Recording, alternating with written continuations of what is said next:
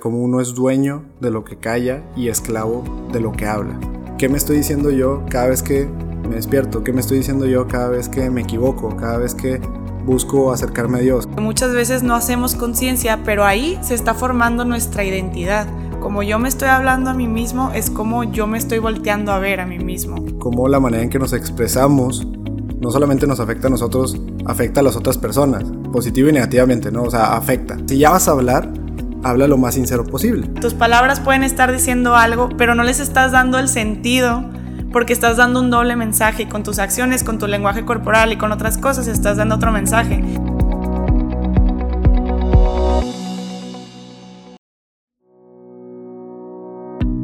Bienvenidos a Más allá de mí, un espacio para encontrarnos con nosotros mismos y con Dios.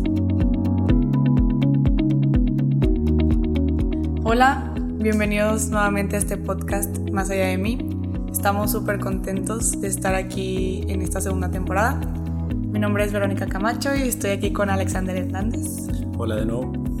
y bueno, estamos muy emocionados porque pues este podcast tiene toda la intención de ser una, una herramienta eh, donde podamos ver cómo la parte psicológica y la parte espiritual como herramientas que nos pone Dios nos ayudan a mejorar la relación que tenemos con nosotros mismos, con los demás y por ende con Dios. Y retomando un poco de lo que vimos en la primera temporada, eh, nos fuimos conociendo en el interior un poco, ¿no? O sea, ir identificando si tengo algo que trabajar en mí e ir profundizando poco a poco hasta que los últimos capítulos nos llevaron al silencio, ¿no? O sea, a conocer cómo hacer un silencio, que es más fácil decirlo que hacerlo, y, pues ver qué no es el silencio y dónde sí puedo encontrarme realmente conmigo y con Dios. Y pues esta segunda temporada tiene un, toma un camino diferente. Vamos a hablar acerca del sentido de las palabras, acerca de, de qué sirve que, que yo me exprese, cómo me exprese, si las palabras que utilizo son verdaderamente lo que quiero decir, lo que trato de expresar cuál es ese sentido cuando me expreso con los demás, cuando me expreso hacia Dios, porque muchas veces no, no tomamos en cuenta esto y hablamos por hablar y ya se hizo una costumbre en la sociedad simplemente estar repitiendo lo que vemos que dicen los demás sin ni siquiera darle un sentido y sin ni siquiera saber el impacto que puede tener esto en mí y en los demás. Exactamente, y entonces aquí es donde buscamos empezar a pues, darle sentido a las palabras. O sea, que si bien el silencio puede tener demasiado sentido, demasiada intención, bueno, las palabras tendrían que también tenerlo, ¿no? Y bueno, por ahí la definición de la Real Academia Española define palabra en su quinta acepción, acepción diciendo así como su quinto significado, yendo un poquito más a la raíz de la palabra. Palabra es el empeño que hace alguien de su fe y probidad en testimonio de lo que afirma. Es decir, tal empeño es producto de la confianza que tenemos en lo que decimos. La palabra es palabra en la medida que creemos en lo que contiene, es decir, su sentido. Y esto por, parte del análisis que hace Eduardo Ruiz Gili, ¿no? Y entonces nos empezamos a adentrar en el sentido de querer darle, válgame la redundancia, sentido a las palabras. Porque la palabra solamente tiene valor en medida que nosotros le damos valor. Y entonces quien no busque darle valor a sus palabras, pues está hablando por hablar y pues incluso podría callarlo, ¿no? Entonces por ahí también tenemos un par de ideas que algunos autores nos comparten. Por ejemplo, Freud eh, hablaba sobre cómo uno es dueño de lo que calla y esclavo de lo que habla. Es decir, tú decides eh, cuándo guardas silencio y qué sentido le das a tu silencio, pero pues una vez que dices algo, pues eres esclavo o eres responsable de lo que estás diciendo, ¿no? También por ahí Sócrates, Sócrates perdón, decía, habla para que yo te conozca. Y aquí es donde Sócrates dice, oye, ¿sabes qué? Para conocerte verdaderamente o para entender qué tienes dentro, pues yo lo voy a entender a través de lo que tú externas, ¿no? O sea, tú puedes tener mil ideas en la cabeza, pero yo solamente lo voy a entender en medida que tú le externes. Entonces, lo que tú decías externar es lo que yo voy a entender que viene de ti. Claro, y por ahí es todo lo que se deriva del, del construccionismo, habla acerca de cómo vamos formando nuestro conocimiento del mundo a medida que vamos como asociando experiencias e interacciones con los demás, sobre todo el construccionismo social. Y la forma en que lo expresamos es cómo está conformado nuestro conocimiento y cómo estamos viendo las cosas.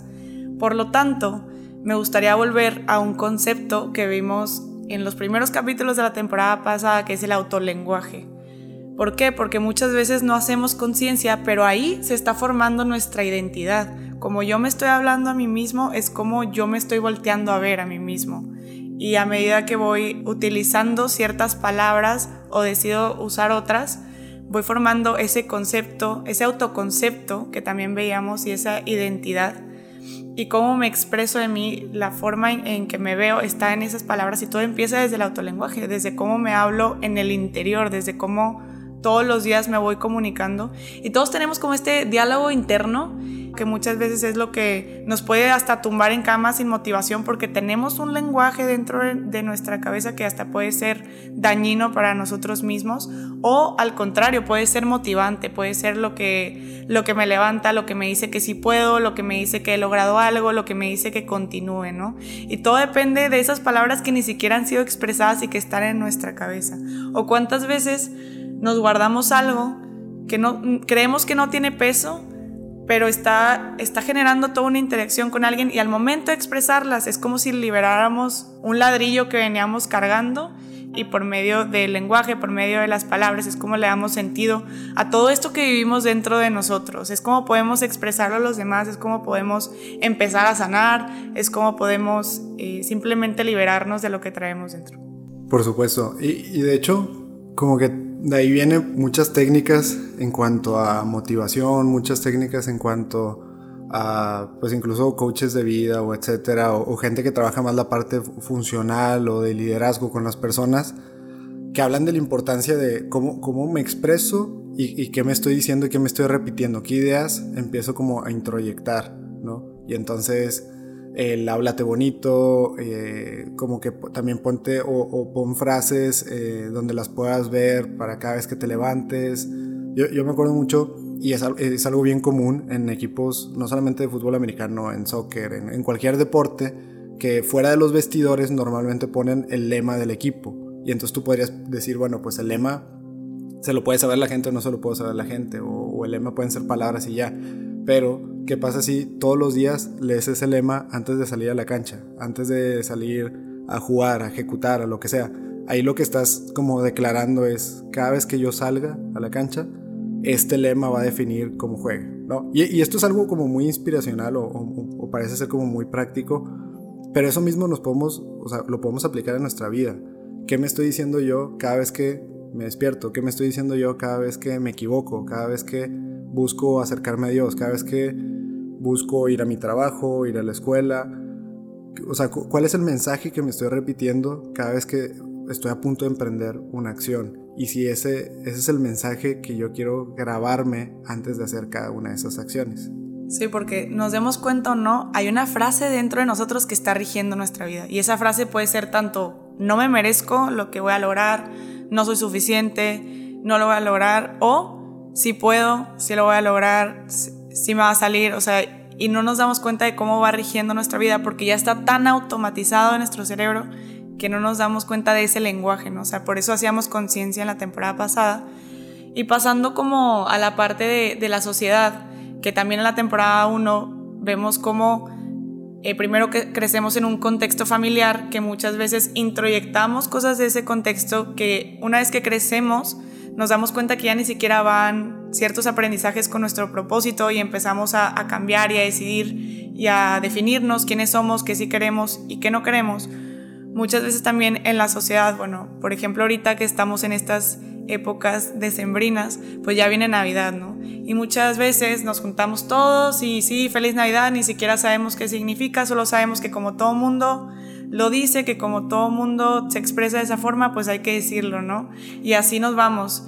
Y entonces, dentro de, cada familia también, por ejemplo, a veces hay formas de hablar, deja tú dentro de cada familia, dentro de, la sociedad, que ya conocemos todo, pero que nunca, y nunca logramos expresarlo directamente, por ejemplo, el decir no sin decir no. Sí, definitivo. Y, ahí, ahí, es cuando pues tenemos que también saber cómo, cómo la manera en que nos expresamos no solamente nos afecta a nosotros, afecta a las otras personas, positivo y negativamente, ¿no? O sea, afecta, punto, ¿no? O sea, de, alguna manera tampoco podemos preparar o saber cómo, cómo el receptor de mis palabras lo va a entender, pero lo que sí puedo cuidar es entonces lo que digo, o sea, el mensaje que quiero transmitir, porque esto que dice Vero es súper importante, saber decir que no está en dos partes, primero en yo decir que no y en que la otra persona entienda. Claro, y lo que no puedo controlar es que la otra persona entienda, pero lo que sí puedo controlar es al menos decirlo, porque luego, ¿qué es lo que pasa? Asumimos que la otra persona va a cuidar mis intereses, pero ok, lo va a hacer en medida que me tenga cariño, en medida que, no sé, sea un familiar, sea una persona cercana, etc.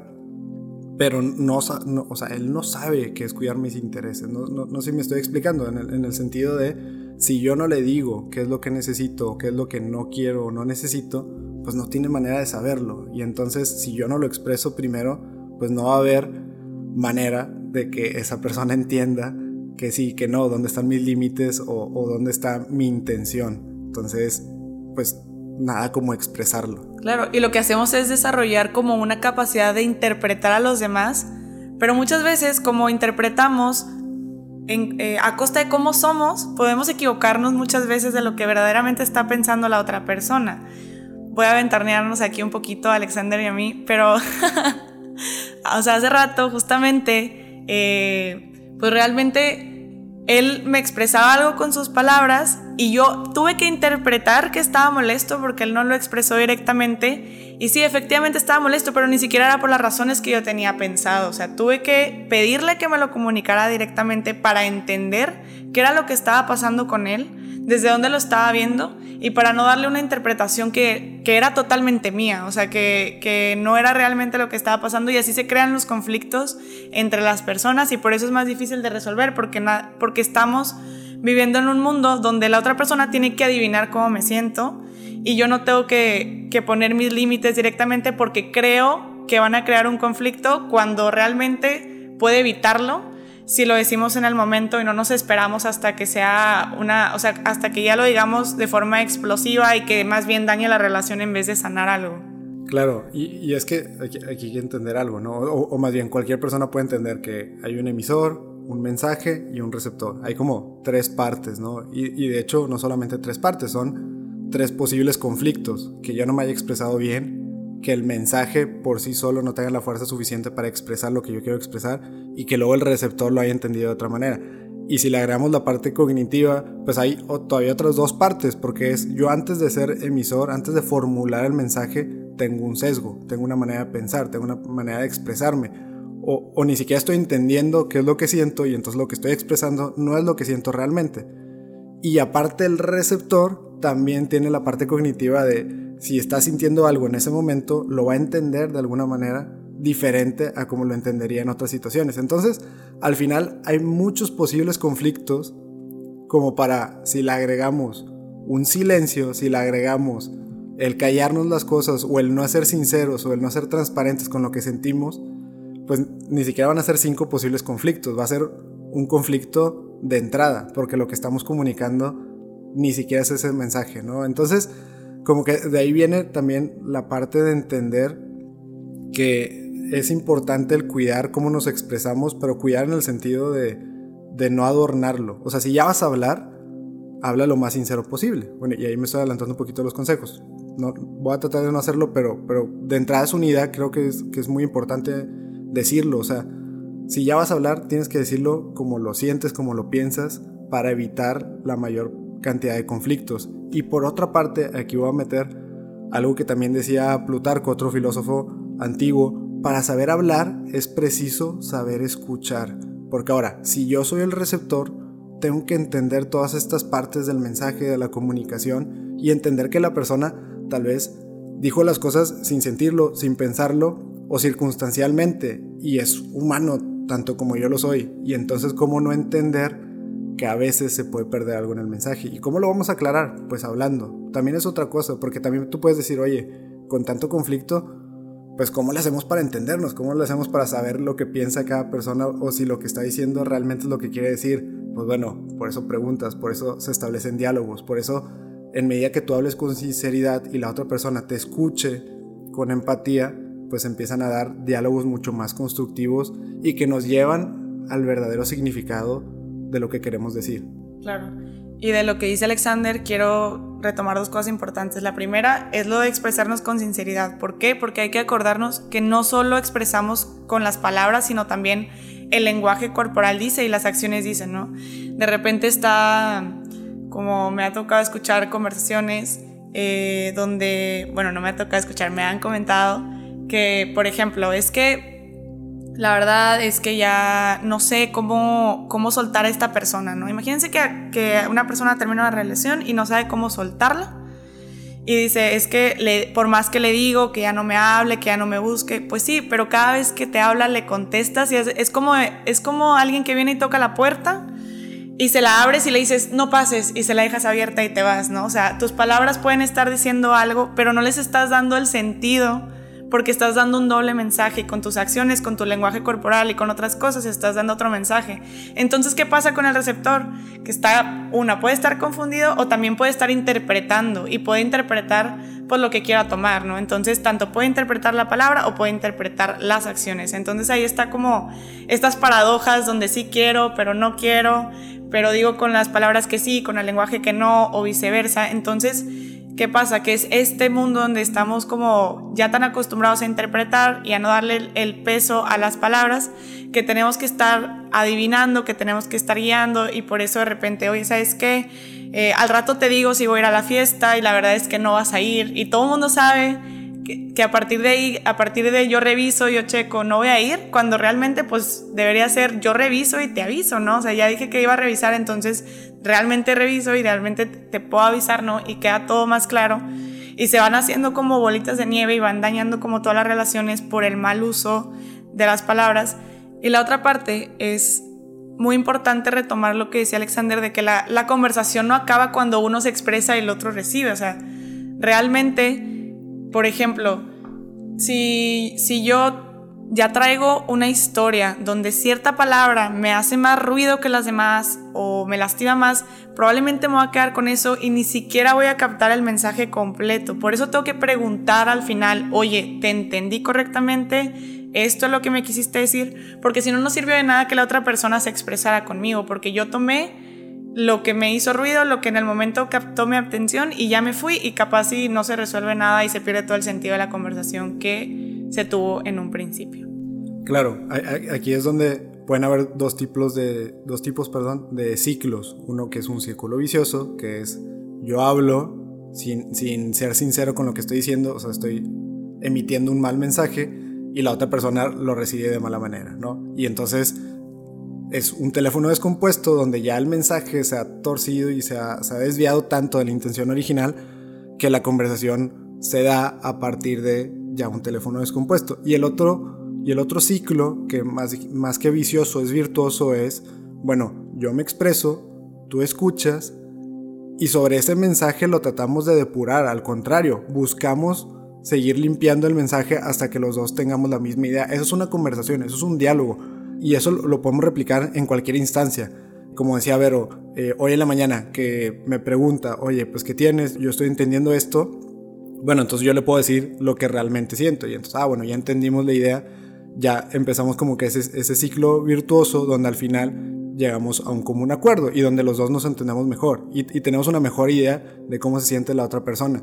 En un debate, queremos debatir sobre un tema súper polémico. Bueno, pues tienes que transmitir bien el mensaje y la otra persona tiene que escuchar, entender, preguntar y depurar el mensaje hasta que los dos estén en el mismo canal. Y entonces, solo entonces pueden decidir si estamos de acuerdo en, esa idea o no estamos de acuerdo. Eso es debatir. Pero, ¿cómo, cómo debatimos hoy, hoy, hoy en día?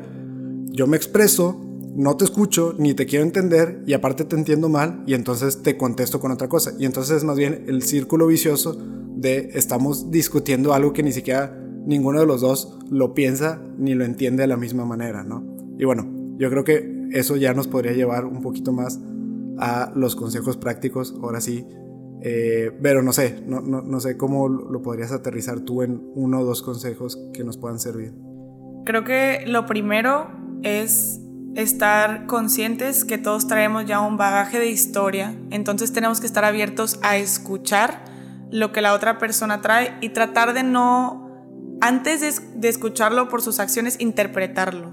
O sea, no darle un sentido desde antes. De hecho, en los cuatro acuerdos, pues uno de ellos es no suponer, ¿no? Y suena muy fácil de decir, pero como estamos tan acostumbrados a estar interpretando, suponiendo, antes de, arreglarlo. O sea, por ejemplo, eh, en la mañana que Alexander me dice, pues, y no me vayas a, pegar el COVID, no sé qué, pues el mensaje que yo recibo es, ponte cubrebocas, pero eso no es lo que me quería decir, lo que me quería decir es que estaba molesto por otra cosa y es ahí donde yo pregunto, pero entonces necesito estar con cierta apertura a escuchar y, tratar de quitar lo mío para escuchar al otro. Si yo ya voy en intención de le voy a responder esto sin saber qué me quiere decir, no se va a lograr la comunicación en el círculo virtuoso que mencionaba Alexander. Y no sé si quieras decir tú algún otro. Sí, o sea, o sea, le agregaría lo que dice Vero de alguien en la conversación tiene que ser la persona madura, ¿no? O sea, en, decir hasta aquí le pongo un alto al malentendido y empezamos a entendernos. Pero si ninguno de los dos tiene esa intención, nunca se van a entender, ¿no? Otro consejo que yo diría es, y, esto es algo que Vero incluso cuando estábamos preparando este capítulo me lo comentó, si algo no lo puedes poner en palabras es que no lo tienes claro en tu cabeza. Entonces, cuidar mucho el, si no entiendo o, si no he aterrizado bien, si no tengo claro qué es lo que estoy sintiendo, qué es lo que estoy pensando, cuando lo ponga en palabras no va a salir o más bien va a salir tal cual como yo lo tengo en la cabeza. Y si lo tengo en la cabeza en confusión, va a salir puesto para confundir todavía más. Entonces, hasta que yo lo pueda poner en palabras, es que ya como que realmente pues lo medité, lo reflexioné o lo tengo entendido. Porque si no estoy hablando por hablar o estoy pensando por pensar, también yo puedo decir, oye, ¿cómo sé que ya estoy preparado para hablar de cierto tema? Bueno, pues lo puedo poner en palabras, lo puedo aterrizar, lo puedo incluso resumir. Y si no puedo hacer eso, si no tengo esa habilidad, entender que pues me falta pensarlo más. De nuevo, no se vale hablar por hablar. Siempre el hablar tendría que venir después de un silencio y por eso también nosotros buscamos eso en la primera temporada. Vamos a buscar el silencio para entonces que lo que hablemos sea con sentido, ¿no? O sea, para darle sentido a mis palabras, tengo que guardar silencio y luego que mis palabras salgan con sentido, ¿no? Ese sería tal vez otro consejo que daría yo. Un tercer consejo sería esta parte que comentábamos de reafirmar o preguntar si entendía el mensaje correcto. ¿Cuántas veces en clase no preguntamos algo, nos explican, seguimos sin entender nada y por la pura pena de no volver a preguntar, sí, sí, entendí perfectamente y nos quedamos con todo un mensaje equivocado? Bueno, así en cada conversación. Para que valga la pena el hecho de que el otro se haya sincerado, preguntar si entendimos realmente lo que nos quería comentar y también para no estar metiendo en nuestras emociones, que es muy normal, no es como que un día vamos a salir de nuestra casa, vamos a dejar las emociones ahí y vamos a ir a hablar con la persona, siempre van a venir con nosotros, simplemente intentar tener esta apertura al final de reafirmar si entendí correctamente lo que la otra persona me quería decir. Exactamente. Y bueno, a manera de resumen, yo digo que resaltaría la idea de, de entrada, las palabras tienen un peso, significan algo, son para algo, podemos hablar por alguna razón, para comunicarnos, para entendernos. Es normal hablar y es normal también hablar en su mayoría sin sentido. O sea, y, no es como que el día de mañana me despierto y todo lo que salga de mi boca va a tener todo el sentido del mundo. Pero puedo seguir hablando, o sea, puedo seguir intentándolo y buscar depurar lo que voy diciendo. Ah, y súper importante en esa idea, por ejemplo, eh, dentro de las mismas familias de repente se da como esta parte de mi intención es motivar a mis hijos, entonces le digo que son unos flojos, ¿no? Pero realmente lo que está introyectando la persona es eso, o sea, es esa identidad de soy un flojo, entonces no sabemos el efecto que cualquier palabra puede tener en una persona, cuánto va a durar en ese autolenguaje que todos los días se dice, entonces intentar que más si mi intención es algo positivo, utilizar las palabras correctas. Exactamente, digo, o sea, mucho de como este crítico interior que tenemos es algo introyectado de nuestros papás o, una persona que admiramos mucho y, que tomamos mucho en cuenta lo que nos decían. Pues de nuevo, tanto lo que yo digo, entender que lo que digo tiene peso y tiene significado, y también lo que dicen los demás, y también saber identificar que estoy introyectando o, o a quién estoy escuchando que tal vez es puro feedback negativo o puro input negativo, ¿no? Y entonces saber que hoy X, o sea, me lo dice, pero voy a hacer como que no me importa o lo ignoro. Oye, no, reconocer que esas palabras pues también tienen un peso en mi vida, ¿no? Entonces reconocer el peso que tienen las palabras y que pueden tener un, un peso positivo, o sea, un efecto positivo en cómo hablamos con los demás, el reafirmarles, el darles seguridad, el aconsejar, el acompañar y también cómo puede tener un efecto positivo en mí. Y entonces, para que eso sea así, pues mis palabras tienen que ser positivas. Y no positivas de todas alegres, todas amarillas, todo feliz, sino simplemente sinceras, profundas y sin como que este sesgo o esto dicho entre líneas, líneas, perdón, o, o, algo que nos quedamos callados y lo queremos medio expresar. No, si vas a expresar algo, exprésalo sinceramente, completamente, de manera que sea profundo y de manera que entonces esas palabras sí tengan un significado, ¿no? Y recordar que nuestro mundo se va construyendo de esta interacción que tenemos con el, con el mundo, con los demás, también con Dios. Entonces, intentar construirlo de la mejor manera posible, recordando que las palabras trascienden más allá de mí. Si te gustó este episodio, no dudes en buscarnos en nuestras redes sociales. Estamos en Instagram y en Twitter como arroba más allá podcast.